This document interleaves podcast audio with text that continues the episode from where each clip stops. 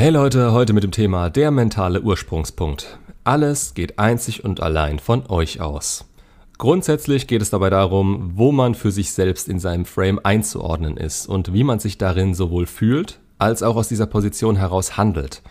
Ich würde aber gern noch mehr Punkte hinzufügen, unter anderem, welche Sicht man auf seine internalisierten und unterbewussten Prozesse hat und inwieweit man diese selbst einordnen und für sich nutzen kann.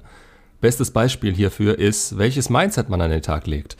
Ein positives, ruhiges und Chancen gegenüber offen oder ein dezent negatives und geradliniges. Denn man kann meiner Meinung nach völlig überzeugt in sich ruhen und seinen Weg gehen, den man für richtig hält, und trotzdem niemals über ein gewisses Maß an Glück kommen, da man noch nicht begriffen hat, dass man sich selbst in seinen Gedanken verwirklicht. Hört sich jetzt spiritueller an, als ich das meine. Stark vereinfacht gesagt, denkst du, das Glas ist halb leer, geht's dir beschissener, als wenn du im selben Moment das Glas als halb voll ansiehst. Man kann felsenfest in sich ruhen und seinen Weg kennen, aber diesen mentalen Ursprungspunkt legt man selbst mit seinen Taten und seiner Denkweise fest.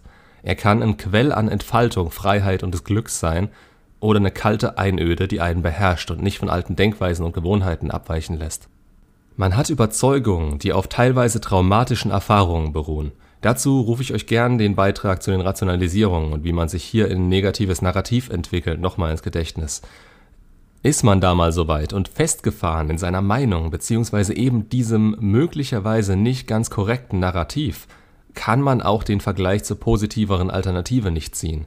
Man ist selbst derjenige, der sich zu jeder Zeit die Eigenschaften seines momentan gewählten Ursprungspunkts bestätigt. Denkt man, es geht nicht besser oder man muss eben so sein, um seine Ziele zu erreichen, dann hält einen das womöglich davon ab, sich in eine für sich persönlich als besser empfundene Position zu bringen.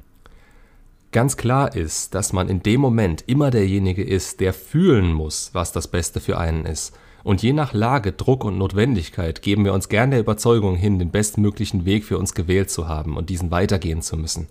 Was ich mich immer mal wieder fragen würde, bin ich noch auf dem Weg, den ich gehen will? Ist es das, was ich gerade will und wo gibt es noch Verbesserungspotenzial? Nicht nur an solchen Dingen wie unserem Körper, unserer Arbeit oder den Lebensaspekten, nein, sondern auch in unserem Handeln und unserer Denkweise.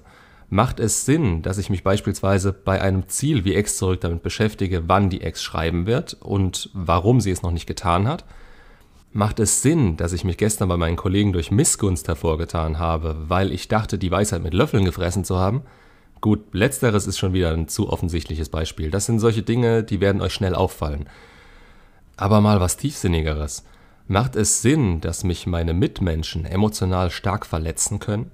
Liegt es an ihnen oder vielleicht der Erwartung, die ich an sie habe? Solche Dinge betreffen euren mentalen Ursprungspunkt. Natürlich könnt ihr euch denken, die blöde Kuh hat mich betrogen und belogen, da kenne ich kein Mitleid, bla bla bla.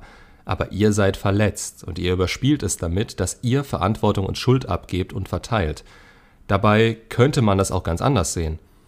Die Frau ist mir fremdgegangen. Wie kam es dazu, dass ich ihr so vertraut habe, sie so nah an mich herangelassen habe, aber das für mich aus dem Nichts kam?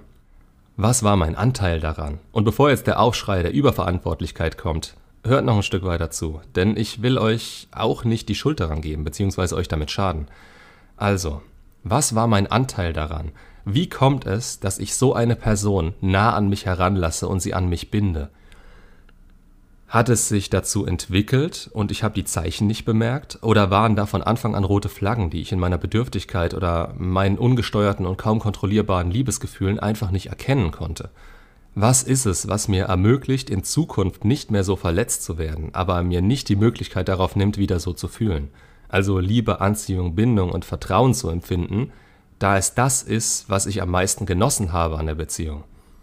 Ich will euch nicht eure Beziehung madig machen, aber ganz ehrlich, alles, was ihr fühlt, passiert in euch. Die Person, die das auslöst, ist nur ein schöner Trigger und ihr bindet euch mit der Zeit durch eure Entscheidung, sie nah an euch heranzulassen. So simpel ist das. Und auf gewisse Art und Weise habt ihr das anfangs alles selbst in der Hand. Ihr habt eure roten Flaggen, auf die ihr achtet. Ihr schaut, wie das mit euch passt und schätzt ihr Interesse ein. Aber all das bringt euch nichts, wenn ihr misstrauisch werdet und dadurch, dass ihr nicht in der Lage seid, euch selbst zu verstehen, dafür sorgt, dass ihr euer Gegenüber komplett kontrollieren müsst. Ihr müsst euch kontrollieren und euch einigen Fakten bewusst sein, auf die ihr achtet. Diese integriert ihr in euren Frame, damit in euch automatisch die Warnleuchten angehen, wenn jemand in eurer Nähe etwas tut, was für euch absolut nicht klar geht. Und dann handelt ihr entsprechend. Aber der Unterschied besteht darin, was ihr an innerer Arbeit in euch gesteckt habt und ob das zum Positiven war. Ob euch das tatsächlich etwas gebracht und euer Leben bereichert hat. Und nicht wie in manchen Fällen, die ich sehe, es einschränkt, nur um nicht verletzt zu werden.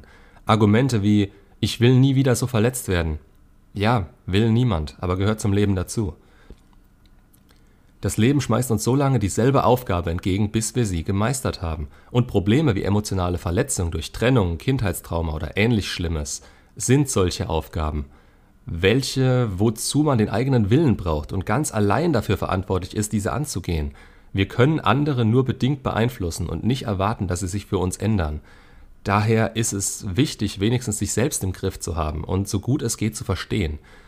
Erst dann wissen wir, wen wir unbedenklich an uns heranlassen können und das auch vollkommen intuitiv, ohne darüber nachzudenken, tun werden. Genau wie wir nicht überlegen, was jetzt der Meinung anderer Leute im Internet der richtige Schritt einer anderen Person gegenüber ist. Unbedingt so oder so sein zu wollen. Warum?